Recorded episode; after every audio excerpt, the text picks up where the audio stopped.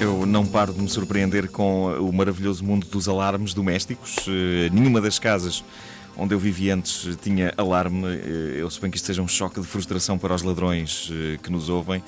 Belas oportunidades perdidas de assaltar qualquer uma das minhas anteriores casas. Ah, agora é tarde demais, agora é tarde demais. Na minha casa atual decidi avançar para uma empresa de alarmes. E qual foi o meu critério? Eu escolhi os que tinham o equipamento mais bonito o que dava melhor com a parede da sala. Se eles me protegerem a casa, tanto melhor. Mas acima de tudo, um aparelho bonito. Uh, escusado será dizer que estou fascinado com todo o folclore que acompanha a instalação de um alarme. Há um misto de. Há um lado de filme de espionagem que me agrada nisto. Uh, por exemplo, eu não sei se sabes disto, mas há empresas em que a primeira coisa uh, que os operadores nos dizem é uma palavra-chave que combinamos com eles previamente e aquilo que nós respondemos é outra palavra-chave. É lindo. E apesar de ainda ninguém ter tentado assaltar a minha casa, eu já percebi que eles são muito eficazes. Tu próprio já tentaste quase assaltar a tua casa. já tentei e não consigo, não consigo. Uh, outro dia estava nas compras e o, o meu tele... Estava nas compras com a minha mulher. Isto agora soou um pouco, estamos um pouco efeminado. Estava nas compras, estava na... Não, uh, estava no supermercado a comprar uh, coisas para a casa, para comerem. Ferramentas. E hum, o meu telemóvel toca e há uma voz eh, que do outro lado diz o seguinte: A nossa palavra é farófias, qual é a sua? E eu, aproveitando para colocar o meu ar mais misterioso enquanto me escondia atrás de uma pilha de latas de comida para cão, no supermercado, di- digo: A minha é batráquio. Já agora, estas palavras-chave são falsas, ok? Não acham que eu ia dar as minhas eh, palavras-chave verdadeiras no ar, não é? Se bem que vontade não me falta, porque há um lado em mim que não se importa que alguém entre lá em casa só para o ver ser apanhado em flagrante. Eu acho que toda a gente que instala estes alarmes tem uma secreta esperança de ver um dia um criminoso ser apanhado. Mas, eh, recapitulando, portanto, eles dizem: A nossa palavra é farófias, qual é a sua? E eu respondo: A minha é batráquio. E eles dizem: "Ah, eh, movimentos eh, suspeitos na sua casa. Alguém abriu uma porta. E eu: Oh diabo, isso é suspeito, isso é suspeito. E eles: Mas porquê é que está a falar com esse tom de voz? E eu: Não faço a mínima ideia. Não é suposto falar-se assim depois de se trocar umas palavras senha. E eles: Não, não. Pronto, e aí eu comecei a falar num tom de voz normal porque realmente aquilo estava a tornar-se irritante. Ah, tenho pena de uma coisa.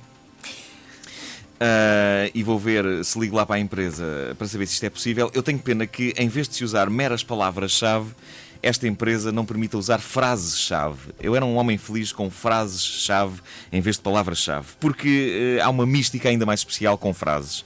Porque parece que estamos num daqueles filmes de espionagem do tempo da Segunda Guerra. Eu adorava que a empresa de alarmes, quando me telefonasse, dissesse qualquer coisa como Vila Real é fria nesta altura do ano. E eu responderia imediatamente aos senhores dos alarmes qualquer coisa como As pescadinhas de rabo da boca da Dona Antónia são de lhes tirar o chapéu. E pronto, a partir daqui eles percebiam que estavam a falar com a pessoa certa e podiam inventar-se frases-chave para que o diálogo fosse sempre assim, à base de frases-chave. Se houvesse um criminoso em nossa casa a apontar-nos a apontar-nos uma arma à cabeça, nós poderíamos dizer para a maquineta branca: Em Braga, porcos voam e aranhas brincam com a película aderente. E eles respondiam: A jarra de flores tem lá dentro uma piuga chamada Destino. Não é uma piuga, é uma pulga, mas pronto. E eu depois responderia: Aí sim, eu tenho as piugas dos meus antepassados cheias de pesetas. E por esta altura eu tenho a sensação que eh, o ladrão me dava um tiro na mona, porque eu acredito que ninguém ia aguentar muito tempo aquele tipo de conversa.